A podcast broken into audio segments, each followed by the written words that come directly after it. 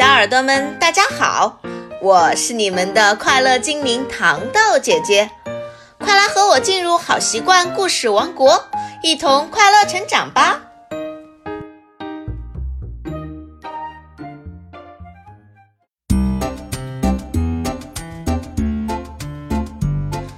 小耳朵们，你们知道什么叫责任吗？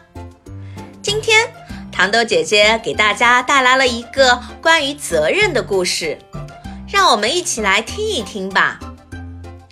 东东今年七岁，是一个大孩子了。这一天，爸爸的朋友要来家里做客，妈妈一大早就在厨房给大家准备各种吃的。不一会儿，妈妈就做好了一个漂亮的水果拼盘。让东东端到客厅招待大家。东东端着盘子走出厨房，他见到小狗贝贝正趴在墙角边休息呢。贝贝是一只有趣的小狗，它的耳朵非常灵敏，它还有一个灵敏的鼻子。东东蹲下身子，拿出一块小苹果就来逗贝贝。贝贝闻到味道，一看是苹果。就跳起来想吃，东东快速躲闪，小狗扑空了，就在地上打了个滚，然后又站起来扑向东东手上的苹果。没想到这次小狗贝贝跳起来撞翻了东东手上的盘子，啪的一声，盘子掉在地上打碎了，各种水果洒了一地。爸爸妈妈听到声音，赶忙跑了出来。东东赶紧站了起来，指着小狗说：“你们看，贝贝打碎了盘子。”妈妈看了看地上的水果，又看了看东东手上拿着的那块苹果。妈妈说：“盘子的确是小狗打翻的，可是你是不是也有责任呢？”东东说：“哼，和我一点关系也没有，明明就是小狗贝贝。”说完，他就赌气回到了自己的房间。过了一会儿，爸爸走进了东东的房间，他看到东东一个人坐在窗户边玩积木游戏呢。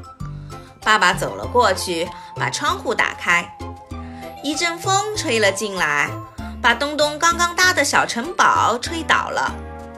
东东说：“爸爸，都怪你！你看。”你把我的城堡弄倒了，爸爸说：“是风吹倒了你的城堡，和我没关系呀。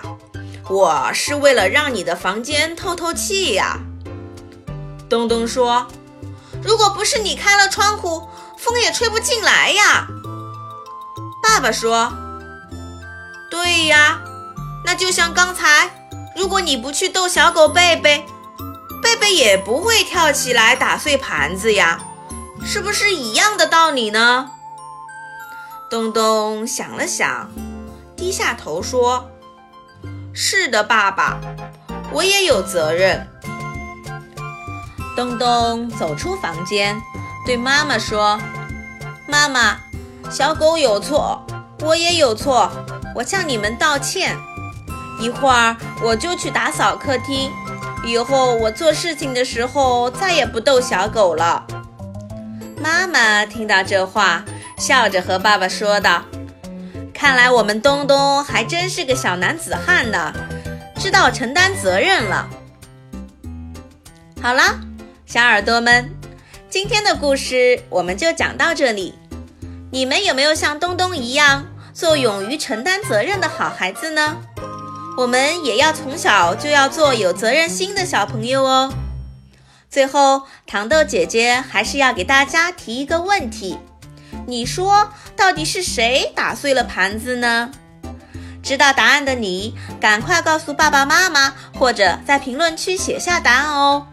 如果喜欢糖豆姐姐，一定点一点订阅按钮，还要关注微信公众号“现代儿童教研社”。我会在那等着你，我们下期再见，拜拜。